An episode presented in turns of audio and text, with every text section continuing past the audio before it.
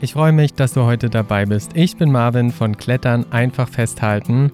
Heute mal ganz anders. Wir wollen die Eckpfeiler einer Trainingseinheit uns angucken, denn es gibt einfach viel zu viele Dinge, die man irgendwie falsch machen kann. Und deswegen ist das ganze Thema heute ein bisschen chaotischer, weil es einfach 15 Punkte sind, die ich aufgeschrieben habe, die ich notiert habe, die ich mit dir teilen will. Und die sind aber na, schon irgendwie geordnet, aber irgendwie auch durcheinander. Also bleib bis zum Schluss dran. Vorweg, wenn du es noch nicht mitbekommen hast, ich biete jetzt auch Trainingspläne und Technikanalysen an, die Betreuung von Leistungsathleten und Workshops für Trainer und Trainerinnen. Wenn du Interesse an ein was davon hast oder an mehreren, dann schau einfach mal auf meine Webseite einfachfesthalten.de. Und noch was anderes, ich möchte am 7.1. um 18 Uhr ein QA live über Instagram machen. Natürlich ist das davon abhängig, ob überhaupt Interesse besteht und ob überhaupt Fragen zusammenkommen. Das heißt, direkt unter dieser Folge bei Spotify einfach mal schauen. Da ist ein QA eingefügt. Da bitte deine Frage reinschreiben, die dich interessiert. Und wenn genug Fragen zusammenkommen und ich merke, okay, es ist Interesse da, weil es gibt einfach viel drumherum mir ist das jetzt beim Trainingspläne schreiben aufgefallen und bei den Anrufen, mit Telefonaten mit den Leuten. Es sind einfach so viele Fragen drumherum, für die es aber kein einziges großes Thema irgendwie gibt, um sie in eine Folge zu packen. Wenn du da also Interesse hast, schreib es direkt drunter und dann sehen und hören wir uns hoffentlich am 7.1. um 18 Uhr über Instagram.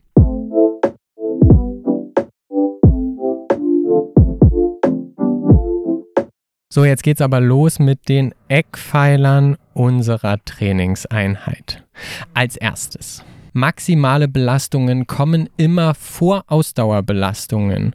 Auch auf den ganzen Tag gesehen. Also wenn ich zwei Trainingseinheiten habe, ich habe früh eine und ich habe am Nachmittag eine, dann ist es sinnvoll, die maximale Einheit am Morgen zu machen und die ausdauernde danach. Oder wenn du beides an einem Tag, zum Beispiel nachmittags nach der Arbeit machst, dann machst du zum Beispiel Maximalkrafttraining von, weiß ich nicht, 17 Uhr geht's los, dann machst du das bis 18 Uhr und dann von 18 bis 19 Uhr zum Beispiel machst du deine Ausdauersession. Warum so rum und nicht andersrum? Erstens, Verletzungsgefahr.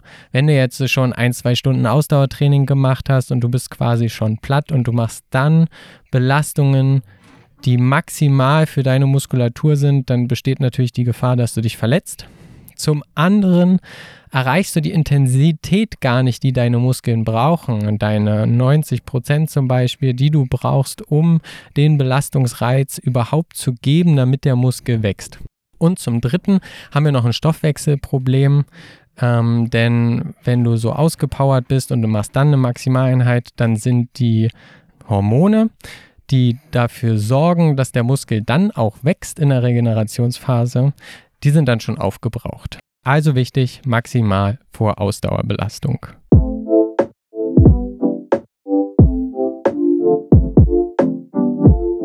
Eine Hangboard-Session oder eine Campus-Board-Session ist etwas Separates oder gehört an den Anfang einer Ausdauereinheit. Das bedeutet, das, was man ganz oft in Hallen sieht, dass man erstmal drei Stunden bouldern geht und danach noch eine Hangboard-Session macht, eine maximal, gerade eine maximale Hangboard-Session, bitte nicht machen. Die Belastung beim Hangboard-Training ist so hoch. Erstens ist das Verletzungsrisiko zu hoch. Also genau die gleichen drei Punkte, die wir gerade eben schon besprochen haben, aber beim Hangboard kommt einfach noch dazu, dass die Belastung eh schon so hoch ist, dass das Verletzungsrisiko noch wesentlich höher ist als nur bei einem normalen Maximalkrafttraining. Die Ausnahme wäre jetzt, wenn ich nach dem Hangboard-Training wirklich eine reine Technik- oder Ausdauertrainingssession mache, die dann allerdings im unteren Level sich befindet.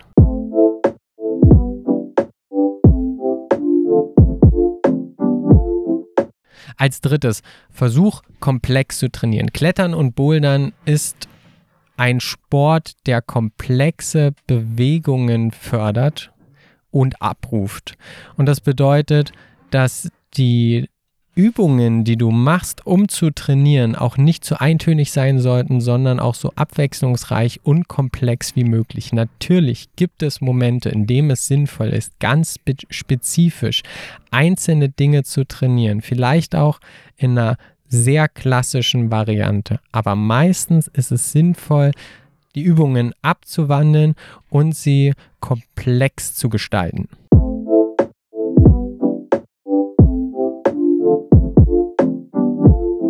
Punkt Nummer 4. Verwechsel Laktattoleranztraining nicht mit Ausdauertraining. Beides ist im, gerade im Leadklettern wahnsinnig wichtig, wird aber unterschiedlich trainiert.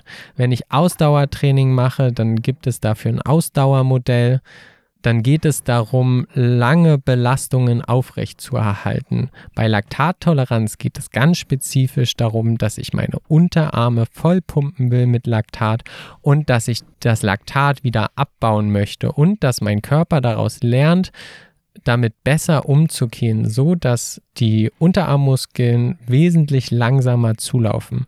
Das ist ein anderes Trainingsmodell.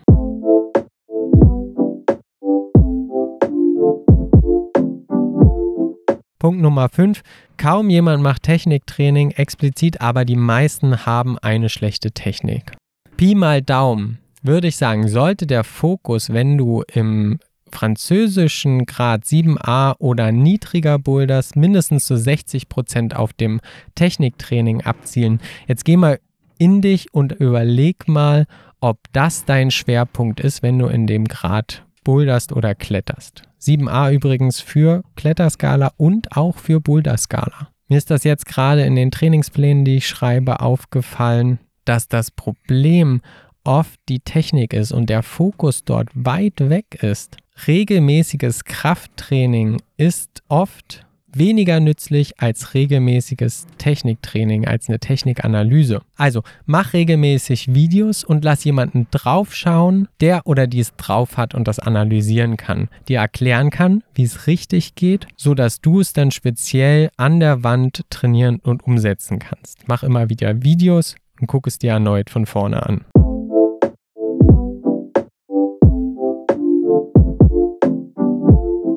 Punkt Nummer 6. Beweglichkeit kommt nur durch Regelmäßigkeit. Ich habe das ganz oft, dass die Leute äh, einmal oder zweimal die Woche sich ausgiebig dehnen, von mir aus 20, 30 Minuten und dann nicht verstehen, warum sie nicht beweglicher werden. Pi mal Daumen, man darf natürlich nicht vergessen, dass es von Person zu Person unterschiedlich ist, aber Pi mal Daumen unter viermal die Woche für mindestens 30 Minuten dehnen wird nichts bei rumkommen wenn dir denen keinen Spaß macht. Vielen Leuten macht Spaß, ich bin auch kein Riesenfan davon.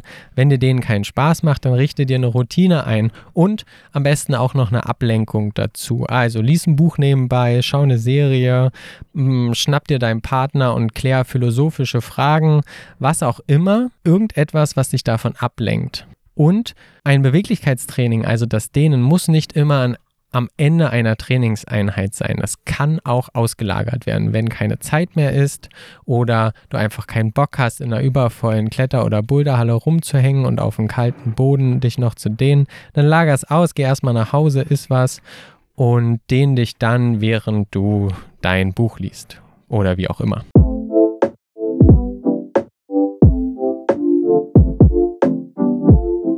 Wenn du dich schon immer mal gefragt hast, wie du deinem Lieblingspodcaster unterstützen kannst, dann einfach mal in meinem Fall zum Beispiel auf meine Webseite gehen, einfachfesthalten.de. Dort findest du unter dem Button Unterstütze mich, wirst du weitergeleitet zu Steady. Das ist eine Plattform, wo man einen freiwilligen Betrag dem Künstler zukommen lassen kann, um ihn zu unterstützen und die Produktion weiter zu fördern. Wenn dich das interessiert, schau einfach mal vorbei.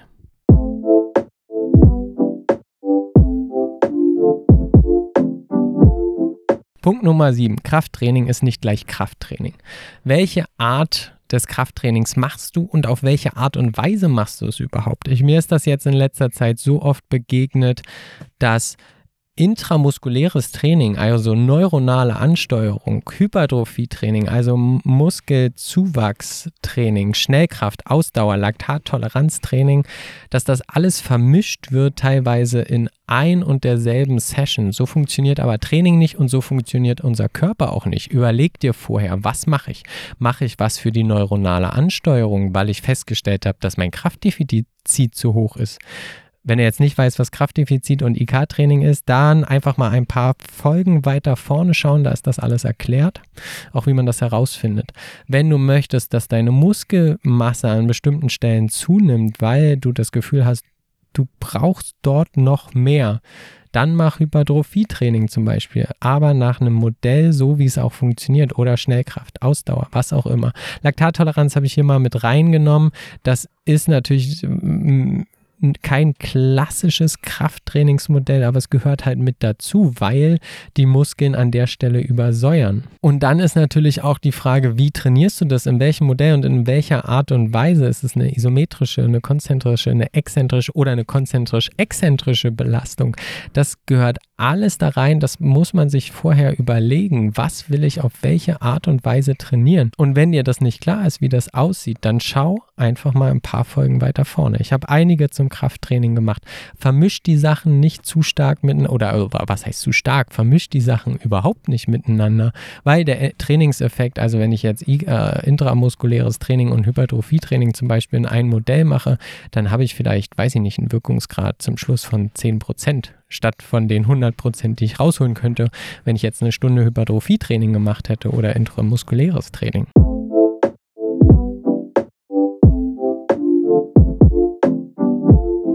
Punkt Nummer 8, dein mentales Mindset muss zum Training passen. Was bedeutet das, wenn du demotiviert und lustlos bist, kannst du es eigentlich auch gleich lassen und lieber nach Hause gehen, mach einen Pausentag und starte morgen nochmal durch. Oder du schaffst es irgendwie, du hast eine Strategie, um dich zu motivieren, damit du deinen Trainingsplan auch einhältst. Denn Training beginnt im Kopf und wenn der Kopf nicht bereit ist, jetzt und hier zu trainieren, dann wird das auch nicht funktionieren. Stimm dich dafür ein. Finde eine Methode für dich selbst, dich einzustimmen oder akzeptiere im richtigen Moment vielleicht auch einfach, dass es nichts wird.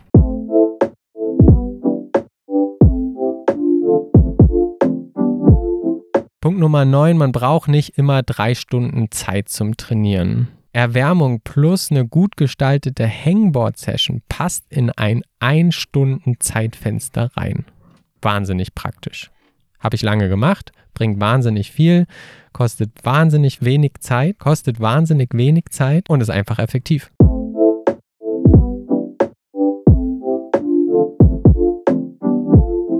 Punkt Nummer 10, Antagonistentraining ist wichtig. Was sind Antagonisten?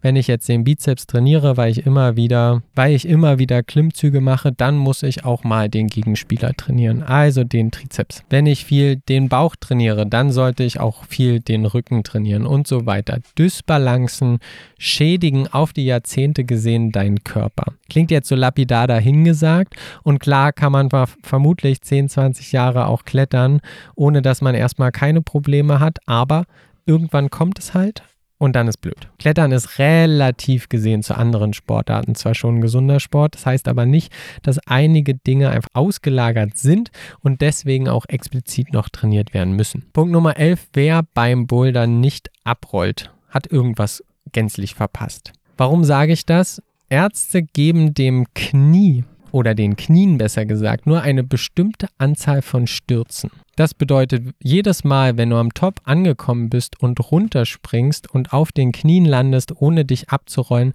dann ist einmal weg.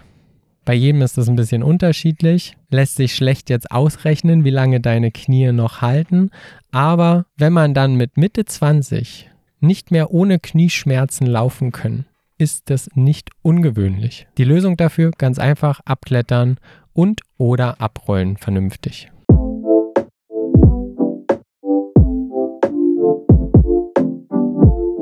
Punkt Nummer 12, wenn du eine Übung nicht mehr sauber ausführen kannst, dann brich sie ab.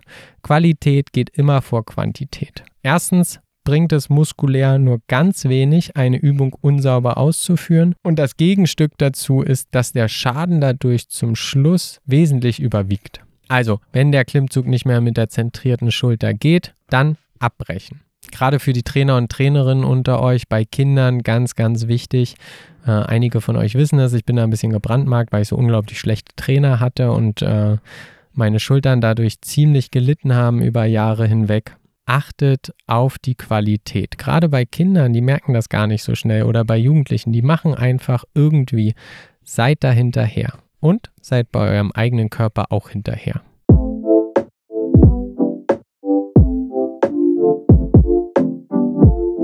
Punkt Nummer 13, wo wir gerade bei Kindern sind, intramuskuläres Training, also neuronale Ansteuerung von Muskeln, macht man mit Kindern nicht das Modell. Das ist ja diese extrem hohe Belastung zwischen 95 und 100 Prozent das zu gefährlich für den kindlichen Körper ist. Hypertrophietraining ist ja eigentlich dafür da, dass der Muskel wächst.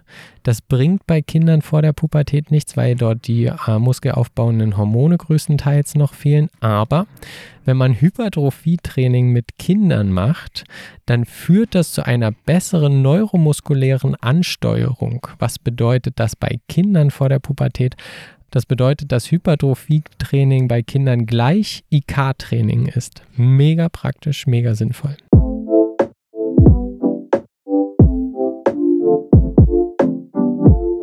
Punkt Nummer 14. Finde etwas Schwieriges und wiederhole es, bis es einfach ist. Du hast dein Projekt beendet? Gut, dann geh jetzt noch mindestens 10, 20 Mal rein, bis dir die Route locker fluffig von der Hand geht. Denn dort lernt dein Körper am meisten. Ein keine Sportart macht das so wie wir Kletterer und Boulderer, dass wenn wir eine Sache gemeistert haben, einen Zug gemeistert haben, ein Boulder, eine Route gemeistert haben, dass wir dann nie wieder reingehen. Das ist Quark. Dein Körper lernt durch diese Erfahrung, der muss das verinnerlichen. Das bedeutet, das nicht nur einmal zu machen, sondern das so oft zu machen, bis die schwierigen Bewegungen, diese Technikprobleme, diese Kraftprobleme, die dich dort reizen, dass sich dein Körper daran anpassen kann und lernen kann. Das ist echtes Training. Das hilft wirklich.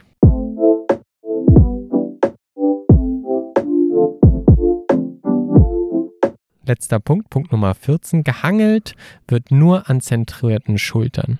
Warum? Das findest du in einer meiner ersten Folgen. Da geht es um Schulterzentrierung und Schulterstabilisierung. Ganz oft gibt es die Aktion, dass man mit Freunden unterwegs ist beim Bouldern und zum Schluss, wenn alle eigentlich schon platt sind, wird nochmal eine richtig schöne Runde gehangelt. Kann man machen, ist tolles Training, allerdings nur mit zentrierten Schultern. Ich sehe das so oft in der Halle.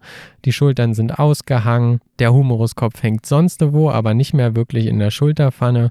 Da macht ihr euren Körper nichts Gutes. Das ist einfach nur schlecht. Ich hoffe, du bist beim nächsten Mal wieder dabei. Ganz wichtig, denk an das QA unten unter der Folge. Mal fix gucken, dort deine Frage reinschreiben. Wenn du Interesse hast, schreib das einfach mit dazu. Ich sammle das alles und dann möchte ich bei dem Live-QA natürlich nicht nur die Fragen beantworten, die ich gesammelt habe, sondern ich möchte auch auf eure Fragen, die ihr in dem Moment habt, eingehen.